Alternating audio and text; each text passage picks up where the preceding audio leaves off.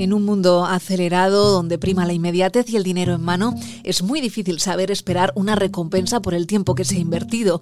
Hoy vamos a explicar cómo consume la inflación el ahorro a lo largo de los años y sobre todo vamos a tratar de responder a una pregunta que ha vuelto a correr por las redes sociales últimamente. Si yo les diera a elegir entre 100.000 euros ahora o un millón en 10 años, ¿qué preferirían? Soy Laura de la Quintana y estás escuchando el podcast de actualidad económica del diario El Mundo. Las cuentas claras. Si os dieran a escoger, ¿qué elegiríais? ¿Qué estás haciendo, Tony? 100.000 euros a tu nombre, si eso es lo que prefieres, claro. Si lo prefiero a qué? A esperar 10 años y ganar un millón de euros. No es una decisión sencilla, pero les diremos cuál es la respuesta correcta desde un punto de vista financiero. Esta pregunta se basa en lo que se conoce como la prueba del malvavisco, muy mal traducido del inglés, por cierto, o de la golosina, del dulce o de la nube, si quieren, y consiste sencillamente en aplicar el concepto de gratificación aplazada al mundo de la economía el hecho de que saber esperar da lugar a una recompensa mayor. All right, here's the deal. Marshmallow for you. You can either wait and I'll give you another one if you wait, or you can eat it now. Yo preferiría un millón dentro de 10 años. Al final, vivir con la perspectiva de que vas a recibir esa cantidad de dinero te permite una mayor libertad de movimiento y se vive de otra manera preferiría un millón de euros dentro de 10 años, ya que con 100.000 euros ahora necesitaría rentabilizarlos al 26% para poder llegar a esa misma cantidad dentro de 10 años. Ahora mismo es complicado encontrar esas rentabilidades. Pues yo preferiría 100.000 euros ahora porque más vale pájaro en mano que ciento volando. Pues yo cogería los 100.000 euros ahora y intentaría abrir mi propio negocio porque después del tema de la pandemia y todo lo que hemos vivido en los últimos años, más vale pájaro en mano que ciento volando. A ver, estoy un poco confundida, pero mm, creo que prefiero, si hay garantía de que en 10 años tengo un millón de euros, prefiero un millón de euros en 10 años, que tendré 49, a tener ahora 100.000 euros, que con eso no te da para nada, como el que dice, a no ser que lo pongas en algún depósito y te dé algún tipo de rendimiento, pero vamos, ahora mismo. No, no, no, yo a lo que más miedo tengo en el mundo es a una vejez incómoda. No, un millón de euros en 10 años. Es muy difícil, realmente complicado convertir 100.000 euros en un millón en 10 años, porque para ello necesitaríamos lograr una rentabilidad anual del 25% y no tocar el dinero jugando la baza del interés compuesto.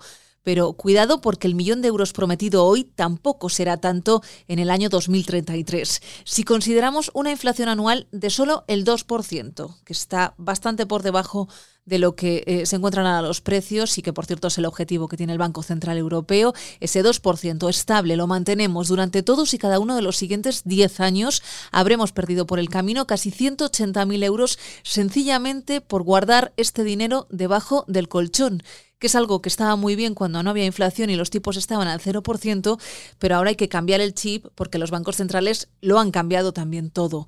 Eso sí, hay un activo que sí que podría lograr que si cogemos 100.000 euros hoy tengamos mucho más del millón en 10 años, siempre y cuando, claro, repitiera cómo se ha venido comportando la última década. Javier Molina, analista senior de Toro, ¿qué tal? Hola Laura, ¿qué tal?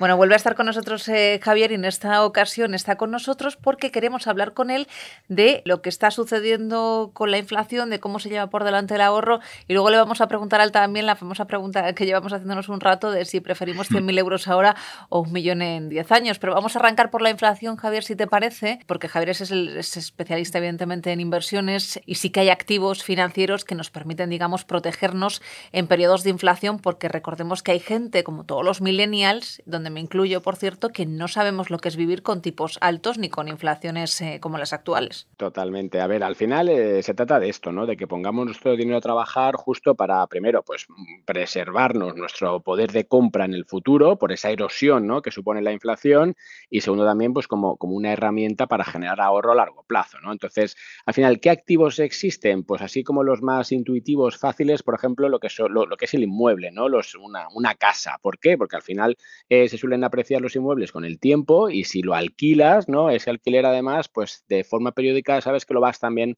a, ajustar a la inflación, con lo cual esa sería como la primera de las, de las grandes familias. Después está todo lo que es las acciones, la renta variable.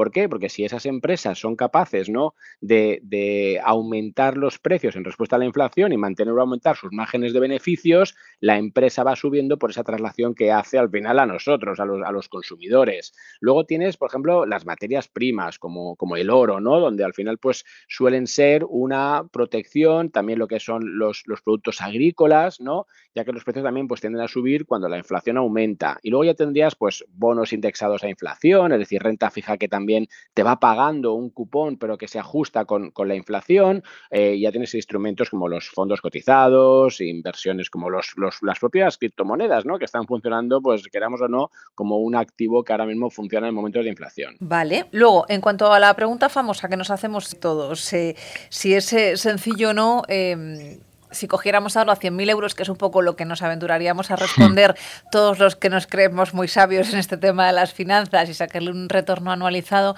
resulta que no es tan sencillo, ¿no? Efectivamente, al final esa es la pregunta, ¿no? De cómo puedo yo al final luego pues gestionar ese ahorro, como decíamos, ¿no? A largo plazo. A ver, por ponerte un ejemplo, ¿no? He cogido dos casos, pues eh, aquellos que invierten en bolsa, en bolsa americana, lo hacemos con un índice, el principal índice del mundo, que es el S&P 500, y por ejemplo otros que lo hacen con el oro, ¿vale? Que, que sabemos que es ese activo refugio, que en fin, que tiene sus particularidades. Entonces, aquí hay un tema que es muy importante, que es el interés compuesto, primera idea. Es decir, yo cuando invierto, imagínate que yo compro un activo a un año que me paga un cupón del 5%, mis 100 euros iniciales se convierten en 105. ¿Cuál es la idea? Que el segundo año yo ya no parto de 100, sino que parto de 105, con lo cual 105 al 5% me irá generando, pues digamos, un efecto bola de nieve. O sea, mantienes la inversión sin retirar el dinero. Efectivamente, es, es como que es exacto, es esa idea de, oye, yo voy a invertir y lo que hago es que también reinvierto lo que vaya generando. Es verdad que aquí al final vamos ahora, pues por ejemplo, vamos al índice que te decía, el S&P 500. Si tú miras en los últimos 10 años, resulta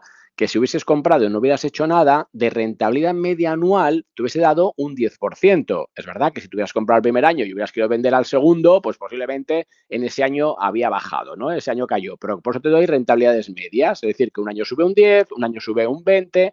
Es decir, lo que ha pasado desde los últimos 10 años, desde pues 2013 hasta 2023. Pues si tú hubieras invertido 100.000 euros, hoy tendrías, Laura, 259.300. Es decir, que te ha salido esa rentabilidad media del 10% y lo que eran 100.000 son ahora pues casi 260.000. Si coges el oro, aquí el oro se ha comportado de forma pues un poco menos buena. ¿Por qué? Porque ha generado un 5% anual en los últimos 10 años de media, con lo cual los 100.000 euros iniciales hoy serían 162.000. Con lo cual ves que no es tan fácil porque estás asumiendo rentabilidades que son, es verdad, que en bolsa a largo plazo, esos son los números, ¿no? Y, en el S&P, en el índice, siempre se ha ganado, ¿no? Pero que no es tan fácil al final, pues, eh, digamos, producir tanto, ¿no? Otra cosa es, si quieres y sin, sin ningún tipo de, de, incitación a la inversión, el que lo ha hecho en Bitcoin, ese sí que lo ha hecho mejor. 100.000 euros en Bitcoin de hace 10 años, que apenas había nacido casi casi, serían hoy 5 millones y pico, ¿no? O sea, un, absurdo porque al final nadie lo ha hecho, pero sí que fíjate que al final lo que sí quiero que veas es que a mayor riesgo, obviamente tienes también mayor posibilidad de, de, de, incurrir en pérdidas, pero que aquellos activos controlados, como es el caso del índice, ¿vale? Pues te generan más que el oro, que es un activo más tranquilo.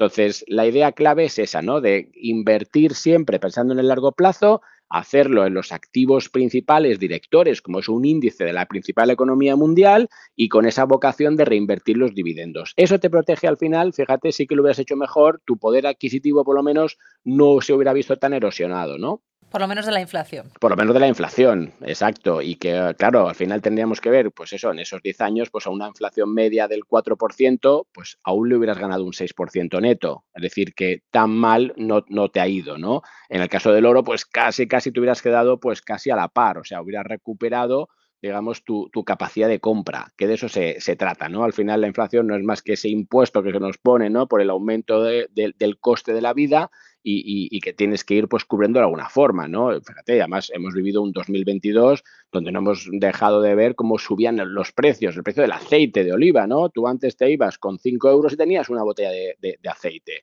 eh, media, ¿no? De aceite de oliva virgen extra. Ahora te hacen falta 10 o 11 euros. Eso es la inflación, con lo cual tus 5 euros ya no, ya solamente te dan media botella de aceite, ¿no?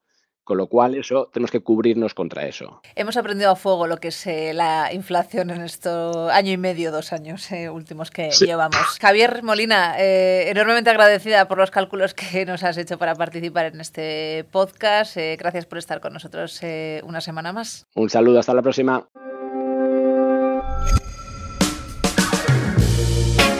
Vamos. Pueden seguir informados de todo lo que sucede en la actualidad económica y a través del mundo y de las redes sociales. Volvemos la próxima semana con un nuevo podcast de las cuentas claras.